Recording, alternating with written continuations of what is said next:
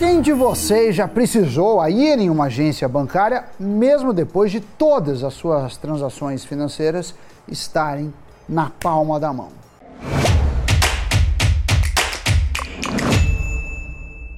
Salve pessoal, Sammy Boy. Olha, se isso aconteceu com você, é provável que tenha sido por um motivo de força maior, né? Em que o BO não dava para ser resolvido pela internet ou pelo telefone. Mas eu imagino que se passaram por isso, o sentimento foi o de ter voltado para a idade da pedra. A questão é que, ao ter essa experiência vintage de pegar senha, esperar os clientes preferenciais passarem na sua frente, se você não for um deles, é, e ainda na sua vez, quem sabe, ter esquecido algum documento, alguma burocracia, enfim, você pode ouvir coisas que achou que tivessem sido abandonadas, abolidas. Só que não. Tipo quando o caixa lhe oferece aquele título de capitalização bacanudo, ou então um belíssimo consórcio, por que não? Ter um carro ou uma casa sem entrada e com suaves parcelas que cabem no bolso. Parece interessante. A questão é que tem quem ache que está entrando no melhor negócio do mundo. Para ter uma ideia, mais de 2 bilhões de reais ficaram esquecidos em consórcios em 2021, segundo o Banco Central. Esse dado só foi revelado em dezembro de 2022, então é o dado mais atual sobre o assunto. Esse montante esquecido é composto pelo dinheiro dos cotistas de grupos de consórcios que já foram encerrados. O saldo é 9% menor que o apurado no fim de 2020. E segundo o BC, esse recuo foi por causa do aumento de 14,6% nas taxas de permanência. Elas são cobradas pelas administradoras, já que são responsáveis por cuidar do dinheiro deixado pelos consorciados. Essa cobrança é autorizada por lei. Quando um grupo de consórcio chega a seu fim, pode ser que alguns recursos sobrem no fundo comum, a exemplo dos créditos daqueles que foram ou não contemplados. Tem ainda o dinheiro dos membros que já saíram do grupo, mas que não resgataram, e até mesmo sobras de fundo reserva. Daí tem um prazo para administradoras avisarem sobre a existência desses recursos aos consorciados, que por sua vez têm um prazo também para solicitar o resgate. Em média, é de 30 dias. Passado o período, o consórcio passa a administrar o dinheiro que não foi reclamado. Mas só em taxas dos recursos não procurados, os consórcios arrecadaram 943 milhões de reais em 2021, o que é 16% maior do que o registrado um ano antes. Nesse período, 8,4 milhões de cotas estavam ativas, quase 7% a mais do que no ano anterior.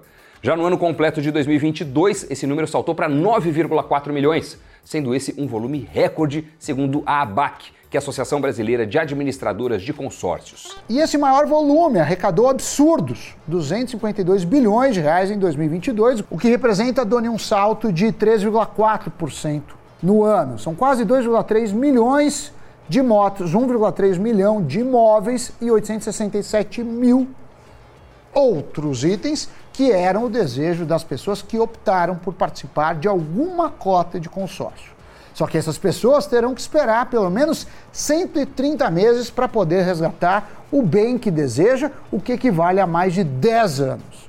Elas podem dar lances, claro, e quanto maior, maior a chance. Mas sempre tem, Doni, um cotista que pode dar um lance maior. Aliás, você meu querido Doni, já fez algum consórcio nessa vida? Olha, Sammy Boy, eu sinceramente nunca fiz não, nem de carro, nem de casa, mas eu conheço algumas pessoas que fizeram e para quem não se lembra, se resgatou aquele consórcio feito há anos, a boa notícia é que dá para resgatar esse dinheiro esquecido. E para saber se você tem, precisa entrar no site criado pelo Banco Central especificamente para isso. É o valoresareceber.bcb.gov.br. Ao entrar nesse site, já tem o passo a passo do que precisa ser feito de forma bem didática e ainda como solicitar os valores a serem devolvidos, caso os tenha. É preciso que a pessoa tenha acesso prata ou ouro, que são os níveis de segurança da conta, para que possa seguir com a operação de consulta e resgate. A questão é que, infelizmente, tem golpes que estão sendo aplicados e é preciso cautela para não cair. Então, o Banco Central não envia links nem entra em contato contigo para tratar de valores a receber, muito menos para confirmar dados pessoais. Ninguém está autorizado a entrar em contato contigo em nome do Banco Central ou do sistema de valores a receber. Por isso, jamais clique em links suspeitos enviados por SMS, e-mail, WhatsApp, Telegram e por aí vai. Também nunca faça qualquer tipo de pagamento para ter acesso aos valores que você possa eventualmente a ter direito. É golpe, hein? Fica de olho. Mas olha, quando você acessa o sistema do Banco Central, caso você peça o resgate e não indique a sua chave Pix para o dinheiro cair na sua conta, quem pode entrar em contato com você é a administradora do consórcio ou a instituição que detém o seu dinheiro. Ela vai pedir uma conta bancária para fazer a transferência. E isso, segundo o Banco Central, é esperado. O que não pode ser feito é passar sua senha de acesso, criada lá no site do BC, que a gente falou agora há pouco. Se pedirem, corre, Bino é golpe. Agora, suponha que alguém de vocês esteja em um consórcio ativo e queira desistir. Você pode sim voltar atrás e receber o dinheiro de volta, mas paga uma penalidade, uma multa que está prevista em contrato. O consórcio vai fazer o depósito com esse desconto, uma vez que na desistência você também desiste do bem por uma carta de crédito. Só que isso só acontece quando, nas assembleias de cotistas, as cotas canceladas forem sorteadas. É igual o sorteio de cotas e oferta de lances. No entanto, nesse caso, os desistentes podem receber mais rápido os valores que tinham investido. Antes, o valor da pessoa que desistiu do consórcio só seria ressarcido quando os grupos se encerravam, ou seja, ao final do período contratado. Mas, por uma regra do Bacen, passaram a ser feitos sorteios das cotas canceladas para acelerar o processo. E agora, analisando o tempo de espera para receber uma carta de crédito, por que muitos ainda apostam nessa modalidade? Sammy Boy, diga aí. Vejam bem, com uma taxa de 13,75% de juros ao ano, é esperado que muitos recorram a um consórcio, em especial famílias de menor renda. E foi exatamente por isso que aumentou a venda de cotas. Com um juro tão alto, o financiamento é, fica inviável, ou pelo menos muito caro, o que afasta consumidores de financiamento de imóveis, automóveis e por aí vai. É claro, Dani, que as pessoas fazem uma comparação que não é muito justa. Falam assim: olha, o crédito, mesmo imobiliário, que entre as modalidades tende a ser mais barato, está mais de 10% ao ano. Eu falo, consórcio é 3%. Mas existe um belo porém. No financiamento, você está usando o dinheiro do banco para comprar um imóvel, um carro, por aí vai. No consórcio, você está pagando uma taxa de administração, que às vezes eu diria que gira em torno de 3%, sobre o seu dinheiro. Então não é uma comparação muito justa, mas é muito comum as pessoas fazerem essa análise. E por falar em consórcio, como você tem que esperar para ter o bem no futuro, mesmo que tenha o sorteio lá, em média pode ser antes, depois, vale mais a pena você investir o seu próprio dinheiro do que entrar no consórcio. Isso, claro, se você for uma pessoa racional financeiramente. Porque eu conheço gente que não consegue simplesmente guardar dinheiro. Então, cria um consórcio que é uma obrigação da pessoa ir pagando. Mas aí é uma questão muito mais comportamental do que racional barra financeira. A modalidade é uma opção para quem tem a intenção de adquirir um bem, como um imóvel, não imediatamente, mas a longo prazo e pensa na disciplina financeira para pagar as cotas em dia e aguardar ser contemplado. Se for para esperar, por que não fazer isso com o seu dinheiro rendendo, no mínimo a uma Selic, acima de 12, 13% ao ano, né? Tem vários títulos do Tesouro Direto com bom retorno, como é o caso do Tesouro Selic. Esse, aliás, tem liquidez diária, é, sem grandes oscilações, o que proporciona acesso ao dinheiro de uma maneira eficiente.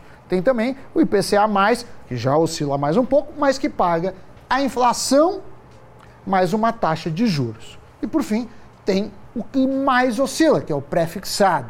Os títulos do Tesouro, né? Quando você pede o resgate antecipado, com exceção do Tesouro Selic, que varia muito pouco, os outros você pode ter variações e surpresas negativas. Mas vale dizer que você fica até o final, você vai receber, caso de, o governo não dê calote, a chance do governo dar calote é pequena, o dinheiro contratado. Mas, Dona, as pessoas falam para mim, ah, mas se eu fizer isso, fico travado com dinheiro um tempo. Assim como você fica também no consórcio. Então, tende a ser financeiramente mais vantajoso colocar o seu dinheiro num produto mais rentável, com a segurança de ser um título do governo e esperar o tempo que você colocou como objetivo para conquistar o que deseja. Pensa que com uma maior rentabilidade, o tempo de espera é menor também. Então é isso, meus queridos. Agora chegou a hora de chamar Giro de Notícias. O bilionário Elon Musk, um grupo de especialistas em inteligência artificial e executivos do setor estão pedindo uma pausa de seis meses no desenvolvimento de sistemas mais poderosos que o recém-lançado GPT-4 da OpenAI. A pausa é solicitada até que protocolos de segurança compartilhados para tais projetos sejam desenvolvidos, implementados e auditados por especialistas independentes. O pedido consta de uma carta aberta que cita potenciais riscos para a sociedade e a humanidade. A Vale anunciou a celebração de sete acordos com parceiros chineses. Entre eles está uma usina de ferro-níquel na Indonésia, além de soluções de descarbonização e cooperação financeira, técnica e econômica em pesquisas. As parcerias reforçam a agenda estratégica da mineradora e fortalecem seu relacionamento com a China, uma importante compradora de minério e matérias-primas para a indústria siderúrgica. Conselho de Administração da Petrobras concluiu que o tema de revisão de processos de investimentos e desinvestimentos deve ser considerado dentro de plano estratégico. Apesar disso, a suspensão de processos de vendas de ativos poderá ser avaliada caso a nova diretoria decida sobre o assunto. O Conselho também pontuou que a eventual revisão de processos não deverá incluir os desinvestimentos já em fase de assinatura e fechamento de contratos.